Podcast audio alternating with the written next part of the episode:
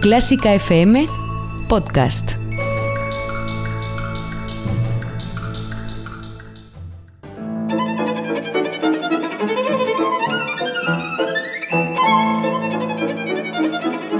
Hoy toca con Carlos Iribarren.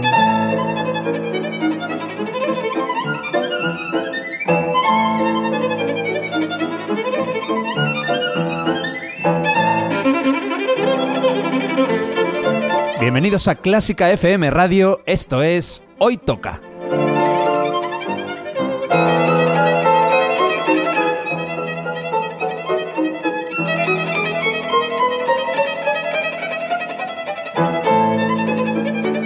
Vamos a escuchar música de calidad, de primera categoría. Algunas piezas son conocidas, otras no tanto, pero todas tienen algo en común.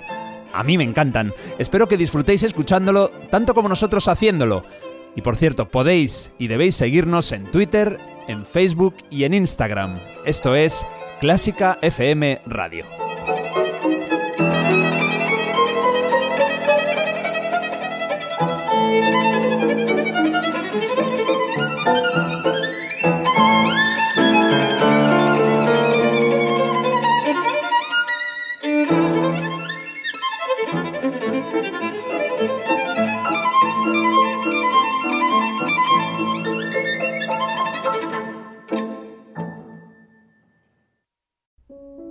¿Eres maestro de infantil o primaria? ¿Quieres saber lo que la música incorporada a tus clases es capaz de ofrecer a tus alumnos y a ti mismo, independientemente de la asignatura que impartas? Música, tu gran aliada en el aula, es el libro que te descubrirá todo un mundo de posibilidades para mejorar el ambiente de aprendizaje y convivencia con tus alumnos. Escrito por Isabel Roch, pianista, profesora, divulgadora musical y presentadora de Educando con Música, aquí en Clásica FM Radio. Música, tu gran aliada en el aula, ya está disponible en Amazon. Descubre cómo la música te puede ayudar a potenciar el aprendizaje y la memoria, trabajar la educación emocional, disminuir el estrés diario y ganar energía y bienestar para ti y tus alumnos. Recuerda que ya puedes conseguir el libro Música, tu gran aliada en el aula en Amazon. Y deja que la música transforme tu aula. María Calas la Divina vuelve a escena radiante con su inolvidable voz. Gays Hologram presenta a María Calas en holograma en concierto, con la Orquesta Sinfónica de Bankia en directo. Entradas a la venta en laestacion.com. Hoy toca ir a la ópera, pero también a la iglesia, y ensayar mucho para que ninguna voz dé la nota incorrecta y la unión de todas empaste perfectamente con la orquesta. Hoy tocan voces mágicas, hoy tocan grandes coros.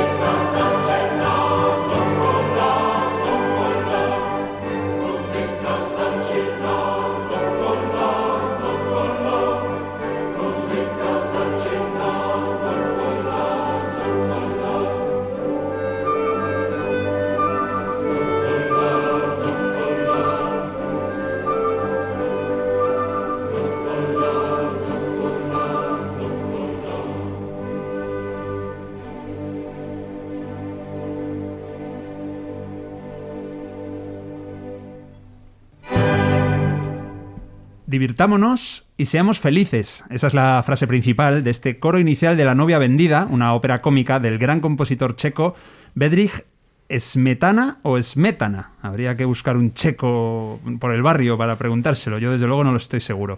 Bueno, está claro que era puro nacionalismo del siglo XIX, lo de este gran autor, y hemos escuchado la versión de la orquesta y coro de la Sinfónica del Báltico, dirigida por, anda, Marco Muni. Ah, pensaba que sí. Mario Mora. No, pero MM. Hace poco no pasó que había también otro artista que era Pues, MM. Como tú. Milena Milutenko. Milena, Milena. Sí. Fue ese, creo. Los grandes de, de la música siempre con MM. ¿Cómo estás, Mario? Muy bien, ¿no? Me ha dado el susto. Digo, si voy a ser yo el director sin dirigir. Ah, pues mira, ahora que hablando de hoy, me acabo de acordar de que en Spotify hay un, coro- un director de coro que se llama Mario Mora ¿En serio? y me lo atribuyen a mí los discos que publica él.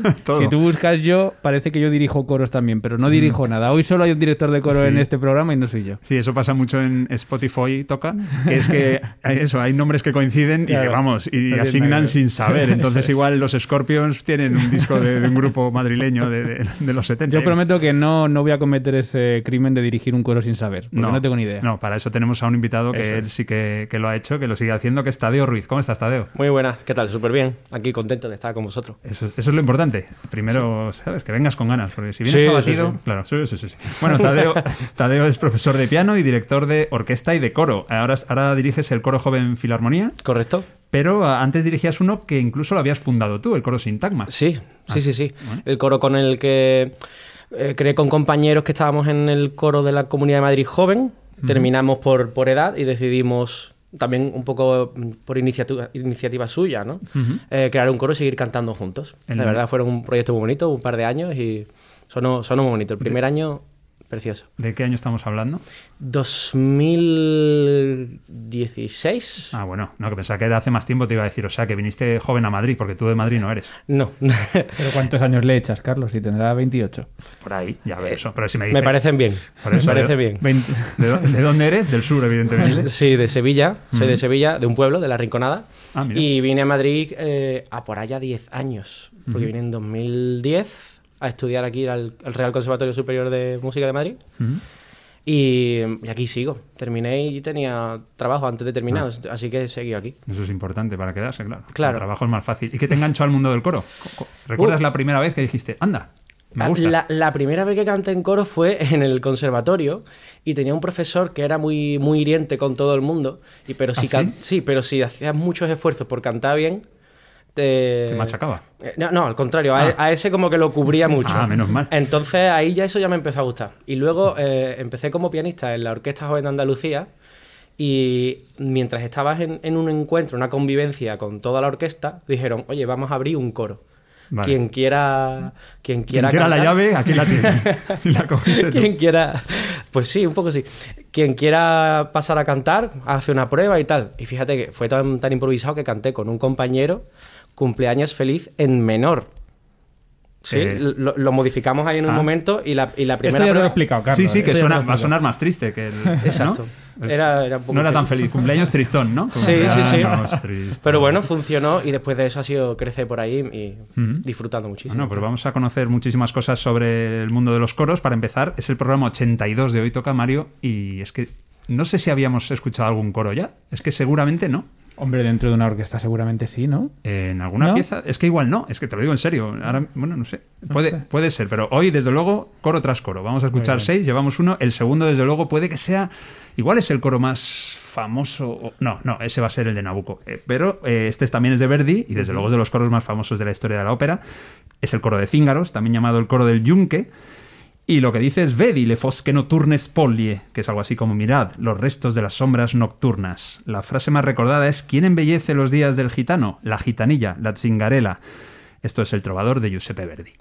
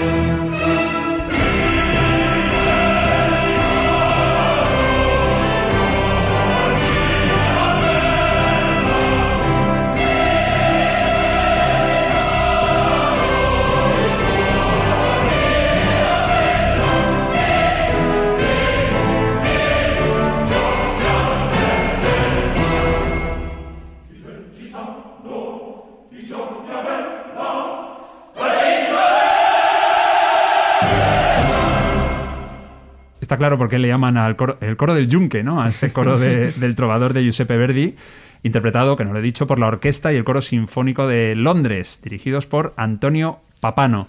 Eh, Tadeo, ¿qué diferencia, si es que, ah, bueno, aparte de que uno es de Verdi y el otro no, eh, ¿qué diferencia hay entre los dos coros que hemos escuchado? Mm, pues yo diría la, la principal es que la, la primera. La primera tiene una melodía muchísimo más sencilla, ¿no? Porque al final es un, un coro de, de aldeanos, ¿no? Que están festejando. Entonces es una melodía muy sencilla, muy cantable, que, que casi cualquiera pueda cantar rápidamente, ¿no? Es molto cantabile. Es molto cantabile, sí, sí. y luego esta segunda, pues, hombre, de entrada mm, ya el carácter es más gitano de, de ese, de ese contexto, ¿no? Pero... Hay un yunque, que el primero Claro. no lo tenía. No, no, y ya es bastante más complejo, ¿no? Y la, la fuerza es otra. La fuerza es otra. Verdi siempre tiene un poco de contenido. Un poco de contenido. mm, como de rebelión, un poco Ajá. político, un poco con- Bueno, tirando hacia los himnos. Hombre, el que hizo en Nabucco, ¿no? El, Claro. el no me sale el nombre, bueno, el de Nabucco. Papensiero. Va pensiero, eso.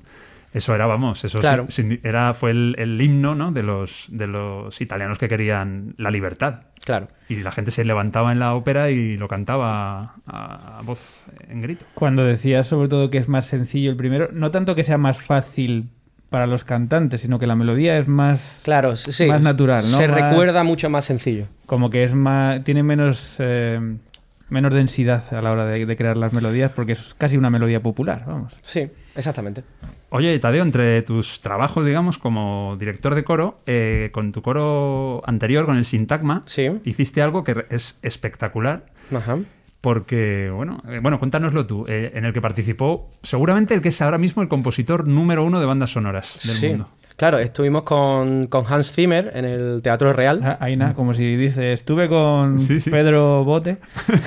Claro, yo, lo- yo lo vivo todo con, es- con normalidad. Luego con el tiempo ya me lo van diciendo y digo, es, es verdad, cochi, era, era algo... Pero no, lo viví con mucha normalidad. Preparé al, al coro y, y luego ya nos unimos a los ensayos con, con, con todo lo demás. Al final, pues el, el director, fíjate, no voy a recordar bien el nombre, la verdad es que no me, no me encantó, pero, pero luego él sí tocando, estuvo con el piano y... Hans Zimmer estuvo en aquella representación en el Teatro Real y al piano, ¿no? Exactamente. De sus propias eh, composiciones Sí, para sí, bandas sí. sonoras. Sí, y fue con la orquesta Ciudad Almería, Ah, con la local, que es la que estuvo aquí tocando. Qué bueno. Oye, entonces, eh, pero tú no estabas allí en la representación dirigiendo al coro. Pues- No, no, no, no, claro. Es que el- en las representaciones, aunque tú prepares al coro, luego el que dirige todo el tinglao es el, es el director de la orquesta. Dirige al mismo tiempo la orquesta y el coro. Exactamente. Y no se pierde, no haría falta un- unas manos adicionales, un- Mm, unos brazos extra. Claro, al final lo que hay que es ponerse de acuerdo. Entonces, para ponerse de acuerdo Sí, es, que- es mirar a uno. Sí, mejor, ¿no? Que, que- Simple. que canten y, y suenen al mismo tiempo. Claro, claro. Tú das unas indicaciones, prepara pues la intensidad o qué es lo que buscas, más o menos cómo quedará con la orquesta, pero luego ya el ponerse de acuerdo e ir a tiempo, pues, pues igual que la orquesta se prepara por su lado. Pero luego tenéis vuestro minuto de gloria cuando salís al final a saludar. O sea, aunque no hayáis Cierto estado dirigiendo, saléis. Igual, igual acabas es- de llegar en el autobús al, al- al local y no Pues, has visto ni pues ni para que veas si para mí era normal que en realidad me fui a cantar a otro sitio y ni siquiera salí a saludar. en chándal, porque- en plan. No, porque yo dije, no, mira, es que justo el día del concierto empieza un encuentro, una convivencia con el coro joven de Andalucía en el que voy a cantar y la verdad es que a mí me gusta hacer sí, llegar desde el primer día. Claro. Y se quedaron así como extraños y claro, ahora lo pienso, es que no, no salía a saludar en el escenario, en el teatro, Ah, en fin. Pero bueno, estas cosas... Bueno, no se podía estar a todo, está claro. Claro, Pero claro. bueno, ya sabes lo que dice el dicho, Mario. eh, En, en coro de boca cerrada no entran moscas. Y esto es lo que vamos a escuchar ahora. Seguramente el coro a boca cerrada más conocido, aunque hay otros ejemplos. Por ejemplo, Ravel compuso uno en su Daphnis y Chloé en el ballet. En Carmen hay uno en la ópera eh, de Bizet y también Villalobos, eh, bueno, esa maravilla que ya lo escuchamos eh, en el programa de- dedicado al violonchelo, la, ba- la bachiana brasileña número 5, eso también de alguna manera. Hay mucho- una parte de boca cerrada. Bueno, pues lo que vamos a escuchar es de Madame Butterfly, del gran Giacomo Puccini. La orquesta es la Filarmonia y el coro ambrosiano bajo la dirección de Giuseppe Sinopoli. Esto es una maravilla.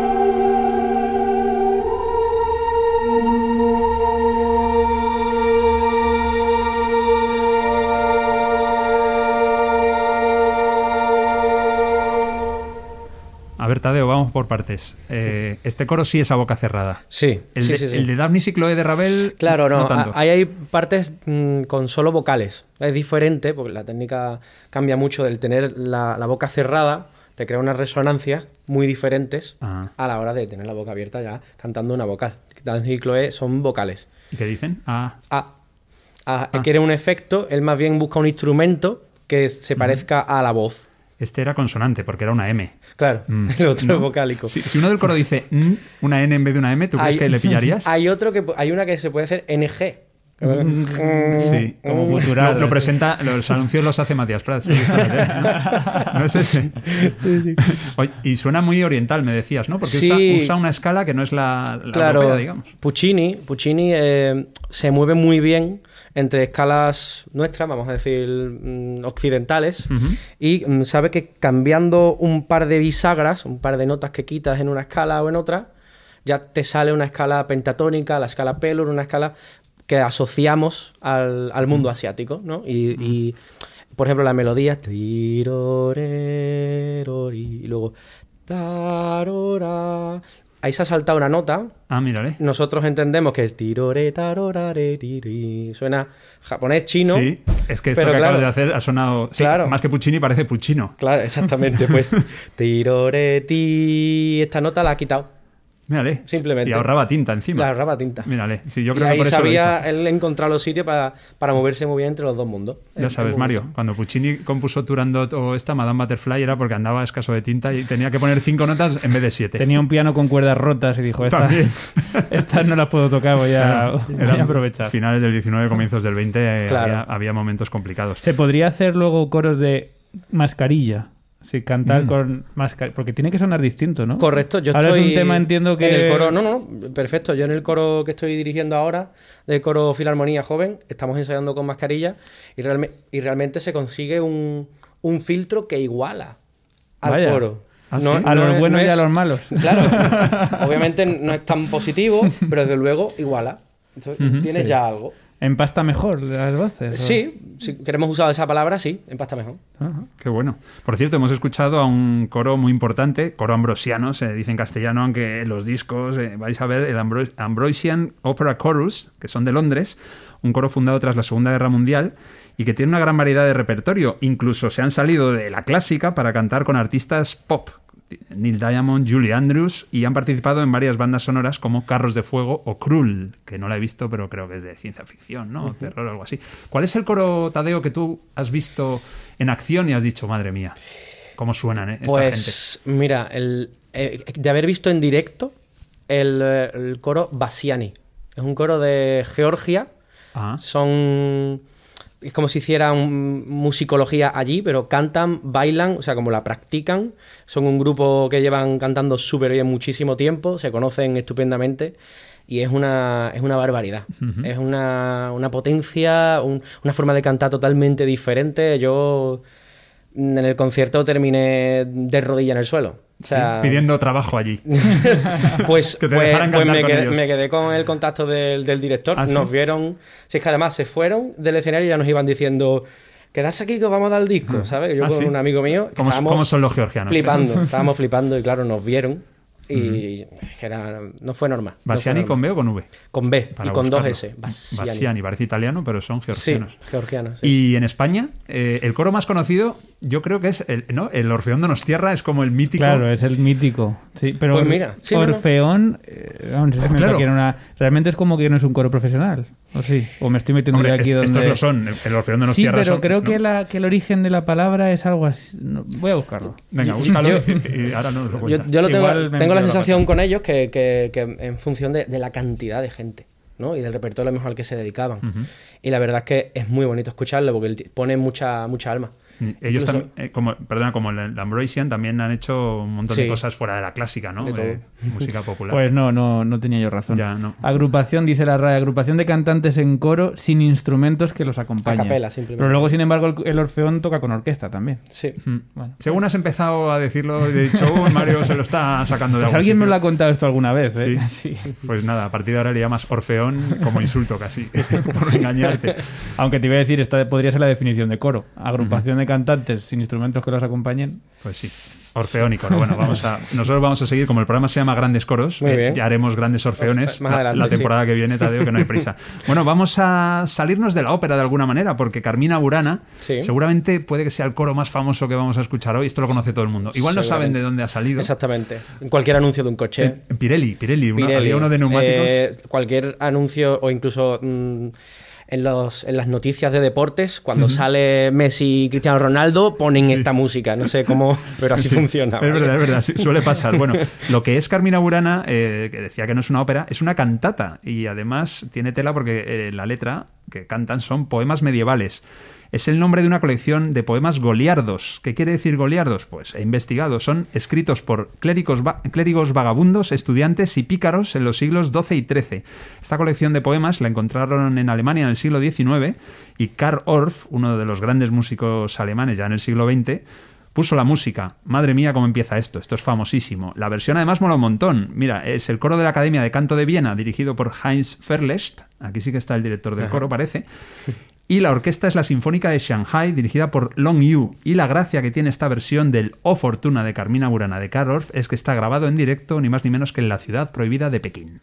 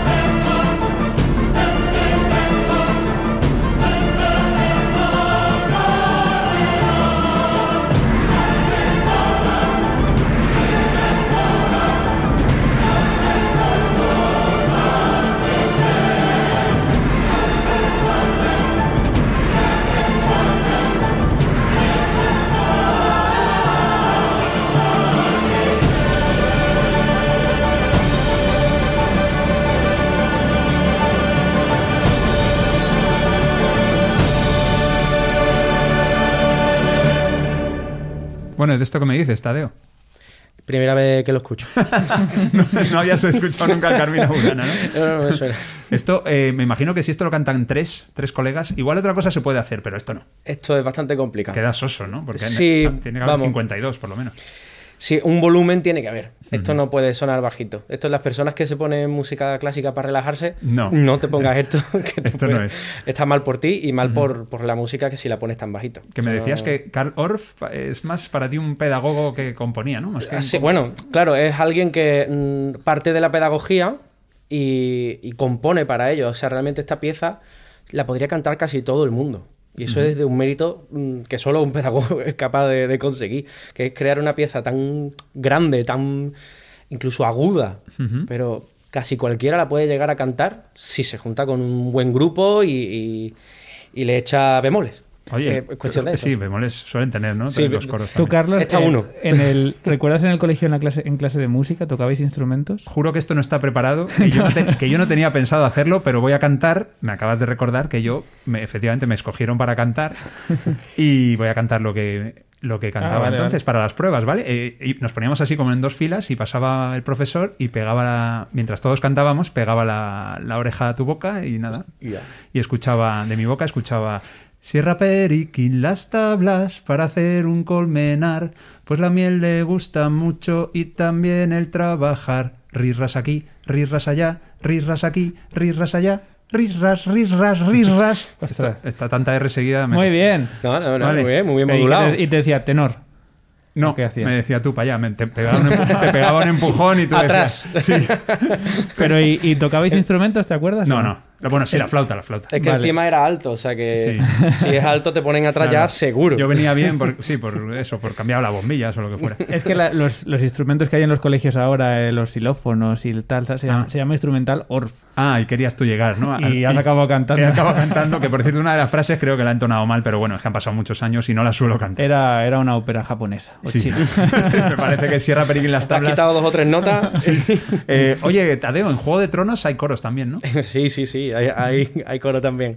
Hay coro también. Me lo, me lo preguntas, claro, porque eh, tuve suerte, privilegio, tampoco me di tanta cuenta en el momento, pero de, Has hecho de- muchas cosas, Tadeo, ¿eh? Sí, la verdad es que sí, y no, y no las pongo en el currículum, es curioso. Pero bueno, algún día lo actualizo. Eh, preparé el coro que cantó en, en la gira por España de Juego de Tronos con la Orquesta Filarmónica de España. Y pues estuve preparando mm, la En- parte vocal. En Madrid eh, me acuerdo que actuaron en el Withing En el Center. Withing Center, exactamente. En Barcelona, pues la verdad es que sí. No lo sé. Yo- En el Withing Center Barcelona. Claro. Sí. No, te sabría decir. Creo que era en el liceo, pero es que lo mismo Bueno. me equivoco. lo- Así que no. No importa. Pero bueno. Era muy bonito. La verdad es que me, me gustó la experiencia. Fue mm, muy enriquecedora. Oye, ¿y tú has dirigido coro o has cantado en, en un coro en una iglesia?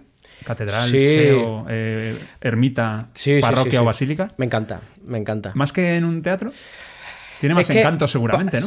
Para mí son sentimientos totalmente diferentes. Uno es una cosa mucho más espiritual, donde hay que ser, dejarse llevar más por la sonoridad, por lo, por lo, por cómo encajan las voces, ¿no? Que en la, en la iglesia me parece que es más así, ¿no? Porque tenemos cúpula, tiene una, no sé, suele ser de mármol, da pie a, a una, a un sonido sobre el que puedes ir creando más mientras sigue sonando lo anterior. Bueno, y si el sacristán enciende unos cirios o lanza el botafumeiro ya- por, el te- por el techo, eso se crea ahí una cosa Ahí ya se casa alguien aunque no quiera. inolvidable. y en el teatro es más, más aséptico. ¿cómo? Sí, bueno, yo lo veo más emocional. Más de. A cada momento hay que estar muy, muy vivo, muy rápido. el, el texto se pronuncia de manera diferente, ¿no? La forma de hablar, la forma de moverse incluso es otra historia.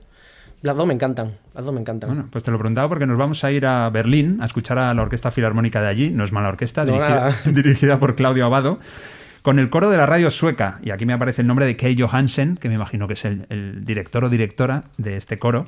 Y bueno, pues van a interpretar algo igual que el que nos queda, que es mejor escucharlo siempre en una iglesia, catedral, etcétera. Estamos hablando de un requiem, el requiem en re menor de Wolfgang Amadeus Mozart, concretamente esta joya que no llega a los dos minutos, pero que es apabullante. Es el Rex Tremenda y Majestatis.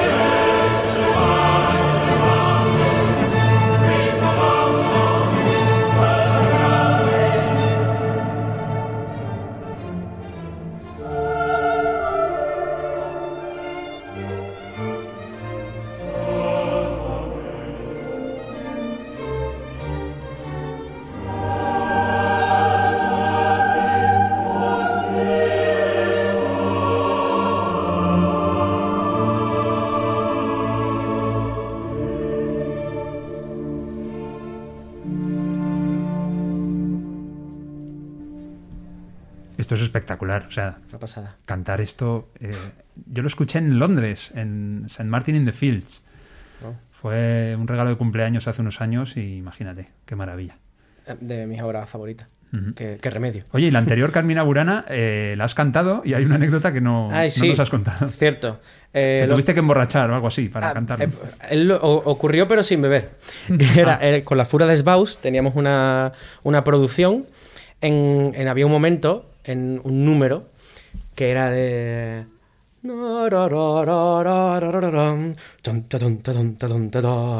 Y ese teníamos que como coger con unas copas, como si cogiéramos agua, que Ajá. era tintada de roja, y puf, hacíamos como de monjes borrachos. Era casera con sangría. Claro, yo qué sé. Y, y el caso es que mm, empezamos a, a liarla, en- en el- nos dijeron, vosotros ya ahí os dejáis llevar.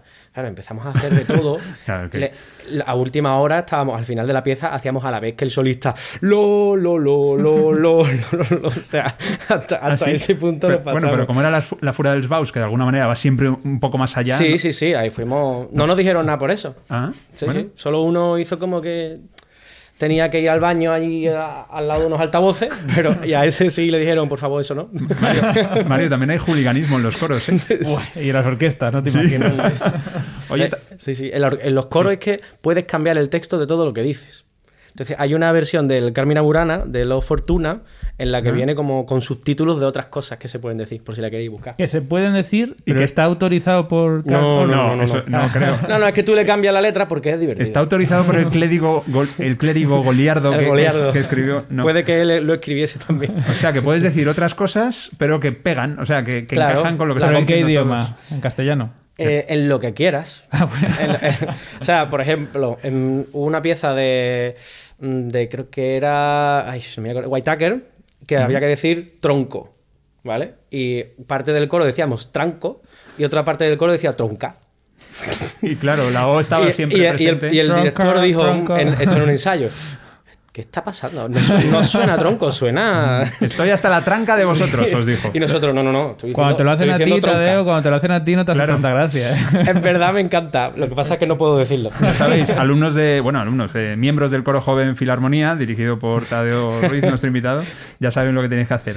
Oye, antes de irnos, eh, alguna preguntita más que, que me llama la atención. Eh, ¿Qué es mejor dirigir? ¿O qué diferencias hay entre dirigir un coro de jóvenes o un coro más veterano? Aparte de, de la edad. Claro, sí.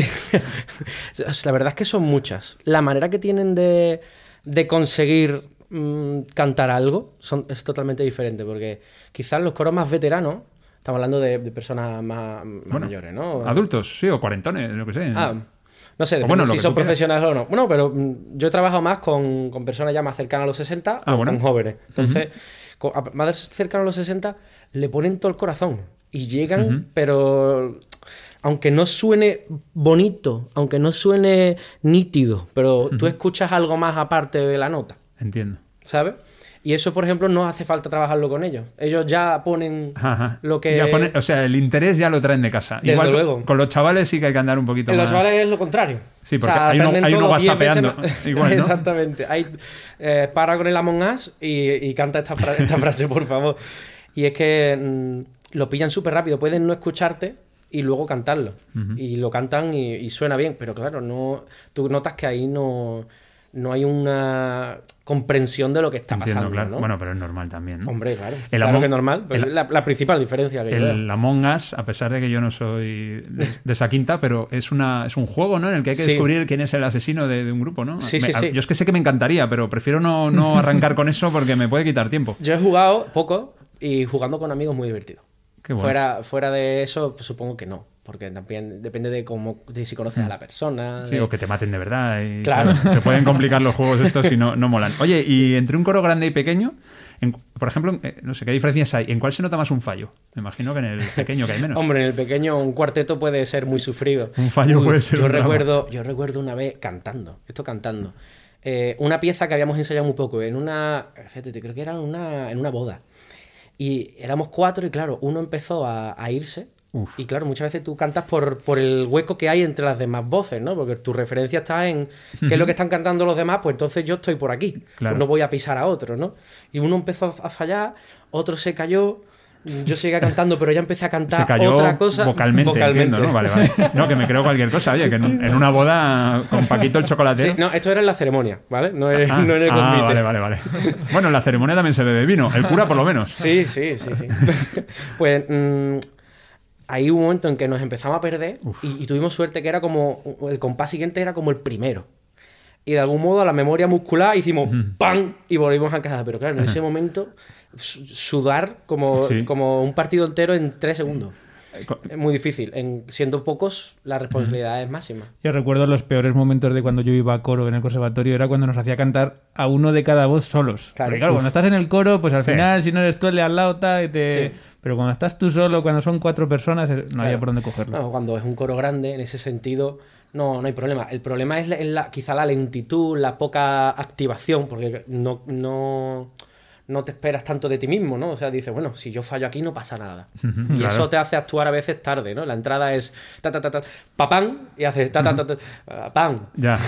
y, ¿sabes? y no, no Y pasa eso ocurre nada. mucho. En los coros grandes Ya. ocurre más eso. Sí, sí, pasa un poco más desapercibido. Que sepas que con este papam y un tan anterior que has hecho has, has dado un susto a tres o cuatro oyentes, por Ay, lo menos. bueno, Pero mola, mola. Eh, última pregunta, Tadeo, que esta me apetecía un montón, porque yo quería preguntarte, ¿cuánto se tarda en preparar una pieza? Pero claro, yo pienso, me va a decir, ¿qué pieza? Así que nada, eh, la pregunta exacta es, ¿cuánto se tarda en preparar un villancico? A de este Fideles. A de este Fideles. Pues mira, eh, a, a ver, depende mucho del de el coro. Vamos a suponer el, el típico coro que prepara un villancico para cantar en Navidad, que no suele ser profesional, ¿no? ¿Vale? Entonces, si cogemos a de este Fideles, la melodía, que suelen hacerla la soprano, en unos 15-20 minutos está, seguro. ¿Tanto? Sí, sí, sí. Hombre, tiene que salir Se bien. la sabe todo el mundo ya. Mm, No, no. Es que cada vez se la sabe menos gente. Sí, claro.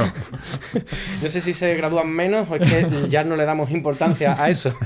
Pero bueno, mm, Bueno, bueno, sea, ponte que 10, ponte que 10 vale, minutos, venga. dependerá de... Pero claro, luego hay tres voces más. Ese es un villancico complicado porque son cuatro. Cuatro voces. Y claro, Claro, es que depende mucho que- del número de voces. hay que empastarlas, ¿no? Que decía yo al principio. Sí, bueno, con que se la aprendan ya, Ah. porque, porque... Sí, eso es importante "Ad también. este fidele. ¿Te suena? A que no... No, parece otra cosa. Parece otra cosa, ¿no? Pues alta, cuando ¿no? vas a cantarla, te pasa lo mismo. Tú dices, a este Fidele, y empiezas a cantar y dices, claro, es que esto no es. Entonces que tengo que aprenderme sobre lo que ya conozco otra cosa. Claro. Y eso tres voces. Porque si todos cantan la Claro. melodía, ¿no? Eh, Claro, que entonces- todos conocemos, Entonces, pues no, no hay juego de voz. yo diría que ese villancico, por ejemplo, en un coro que pueda afrontar cada uno su melodía, una hora y media por lo menos. Bueno, y luego habrá que ensayar más días. o- Sí, hombre, Vale, hablando vale. de como, de hecho sería más bien media hora un día, 15 Ya, minutos vale, otro, vale. vale, Pero como una, en una hora y media ya se podría cantar después en un concierto. En dos, quizás. Muy bien, Tadeo. Oye, has respondido a todas las preguntas correcta, además. Te, te voy poniendo tics según. Aprobado, respondes. Has aprobado. aprobado, sí, sí. Casi un notable. O sea, No sé- muy bien. Ay, qué bien. Fenomenal. Oye, nos vamos a despedir con una pieza creada a partir de otra pieza que estaba creada a partir de otra pieza. Correcto. ¿Dónde empieza el...? Empieza, pues mira, yo te lo digo, empieza el, el cuarteto de cuerdas del compositor estadounidense Samuel Barber, que es un cuarteto muy recomendable. El segundo movimiento es el movimiento lento. Sí. Y él cogió y lo transformó en un adagio para cuerdas. Ujú. Y de ahí, esa, bueno, el adagio para cuerdas, esto aparece en la película Platoon, que creo, Tadeo, que tú lo has visto Sí, hace sí, poco. sí, sí. En el confinamiento fue de lo, de lo primero que me dio por ver. Película de, de, Mm. De, Oliver, guerra. de Oliver Stone, de la guerra de, de Vietnam. Sí, bueno, sí, Platoon, una de ellas. Y luego también Apocalipsis Now, las dos me Sí, encantan. ¿no? ahí, bueno, ahí Son- suena la cabalgata de las Valquirias. Claro. Esta pieza, entonces, lo que suena en la película es el adagio para cuerdas, pero después lo que hizo Samuel Barber fue, eh, a partir de ahí, Sí. transformarlo en una obra religiosa que es el Agnus Dei, Claro, el yo creo que de Dios. esta última ya la hizo un poco pensando en, en el- la- en lo que había triunfado la pieza. En principio, y yo he dicho, ¿dónde empieza? Es que se murió su mujer. Y él, él compone esta pieza en el duelo. El Agnus Dei. El, el- el cuarteto. Ah, el cuarteto, vale, vale. O sea, lo, lo original, digamos. La, ori- la- la idea Ah. nació y viene de, de la muerte de su mujer. Claro, lo así es. cuarteto. Pues le salió, vamos, Claro, eh, por eso hay pocas tanto. cosas más intensas y eso, Claro. eso, dolorosa, sí señor. Bueno, pues nos vamos a ir con, con este Agnus Dei fabuloso y interpretado por el coro de la Catedral de Winchester, eh, dirigido por David Hill. Aquí no hay orquesta, es el único coro del programa eh, absolutamente vocal, sin instrumentos, y esto es una auténtica maravilla. Es de 1967. Eh, Tadeo Ruiz, pues mil gracias, mucha suerte con tu coro Filarmonía, joven, Gracias. y nada. Gracias un placer todo. haber que hayas Igualmente, venido. igualmente. Vale. Habrá que hacer un, próximo hoy toca coros a capela, por ejemplo, para enlazar con esta última obra. Pues puede ser. Claro, perfecto. Pues buscaremos y buscaremos y lo tendréis. Al fin y al cabo, si es que lo que se escucha en Clásica FM es la mejor música del mundo, como este Agnus Dei de Samuel Barber con el que vais a alucinar. Pues nada, nos escuchamos en el próximo Hoy Toca.